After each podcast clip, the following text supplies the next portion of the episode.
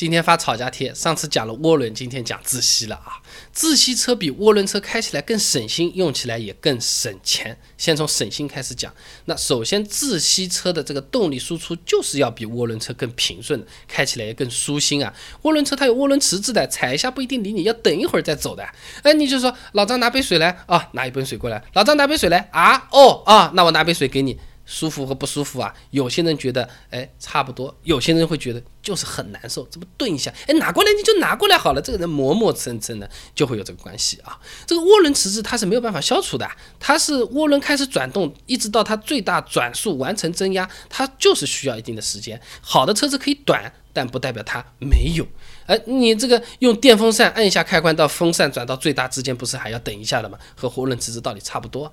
自吸车没什么复杂的，空气直接进来，又不用通过涡轮的踩一脚直接稍稍就走了，就没有迟滞平顺性方面的这种问题了，开起来很舒心，说走咱就走啊。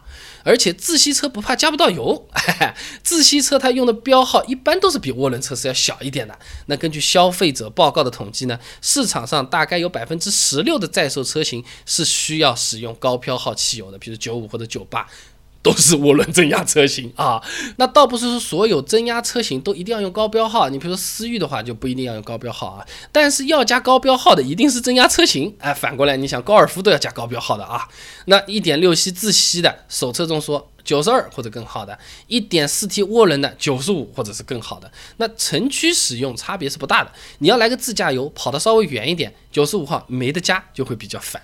你比较热门的青藏线路啊，根据大自驾网的这个统计，拉萨以西的地区平均四个加油站才有一个是加九十五的，你还得找得到，你还得顺路跑过去的时候油还得够啊。那么自吸车还有好处啊，它比涡轮车更不容易坏，自吸车的平均故障间隔时间 MTBF 要远远长于涡轮车，更不容易坏。贝尔法斯特女王大学，它是做过一个发动机平均故障实验间隔的。这个大学你可能不熟，但是它是被《泰晤士报》评为顶级工程研究型大学，反正就是比较厉害的。他们做了一个实验呢，采用一个统一型号的 A8C2 发动机啊，简单的说就是发动机是一样的。那这值结果显示出来了，这个增压值每增加零点零五巴，平均故障时间的间隔就要缩短百分之十二点五六。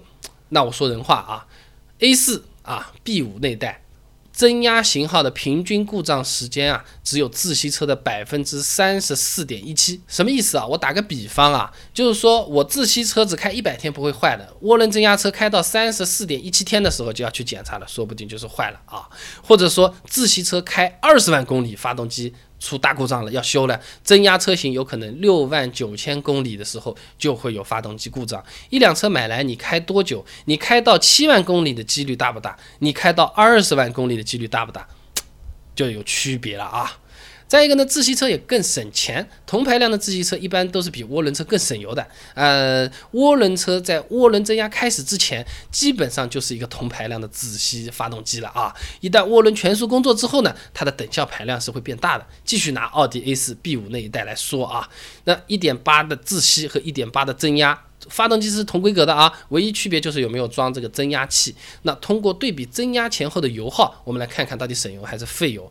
计算油耗比较精准的方式呢，是看这辆车的碳排放量。呃，因为这个油的品质密度它是会有一定的偏差的，但里面主要提供动力的是碳元素，这点是不会变的。所以说烧掉的碳越多，其实就是越耗油。那欧盟有数据的，人家也很严谨，对不对？两种发动机巡航在这么开的时候，碳排放量都是每公里一百八十二克。但是涡轮型号在增压介入的时候，实际排放量就大得多，达到了两百十九克每公里。那这个就基本上和奥迪二点四升的自吸碳排放量很接近了。二点四的呢是两百二十六克每公里啊。这是因为这个增压其实就是增加这个。缸内气缸里面的进气量，1.8T 这款车子的增压强度是0.4巴，也就是说它是自吸发动机进气量的一点四倍。当涡轮全速工作的时候，实际排量就是总进气体积减去受热膨胀后没进入发动机的气体体积，差不多算是个2.2升的自然吸气啊。那么具体公式我不展开讲，你大致了解一下就行了啊。所以说呢，这个 1.8T 它和2.4的自然吸气比较接近。总结一下，有点绕，对不对？1.8T 的 A4 增压之前，它就是1.8升自吸的油耗，一模一样。增压之后，它是二点二升自吸的那个油耗，排量接近的时候，综合路况往往是自吸更省油，而且城市里面走走停停，涡轮它不一定用得足、用得全。土话说，开高速涡轮好像挺省油，动力也不错。城市里一堵，还不如低排量的自吸来的动力好、省油，也就是这个道理啊。再一个呢，就是自吸车啊，它其实比涡轮车更不容易积碳。呃，自吸车的进气方式就是空气直接灌到发动机里面来嘛，而涡轮增压它相当于是外部施加的一个压力，把空气压到发动机里面去的。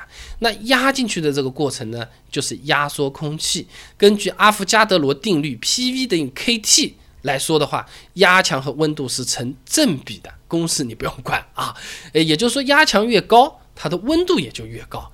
那么涡轮发动机只要一增压，气缸。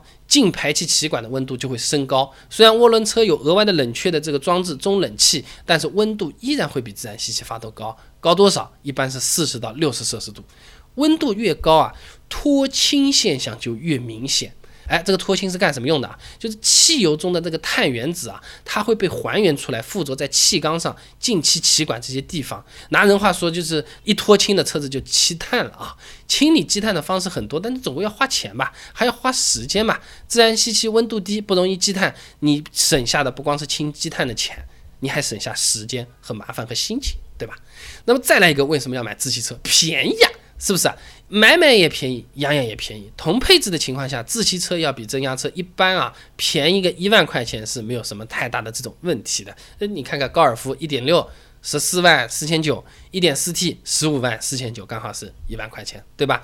而且根据厂家的保养手册，一点六自吸五 W 三十半合成机油差不多了。那四升的话呢，是一百九十八，部分地方是加五 W 四十的机油啊。那么一点四 T 增压型号就要用全合成的机油了，一次要用四升，三百七十块钱，那就贵了吗？那按照推荐五千公里或者半年保养一次来算的话，那光换换机油的话就相差三百多块钱了啊。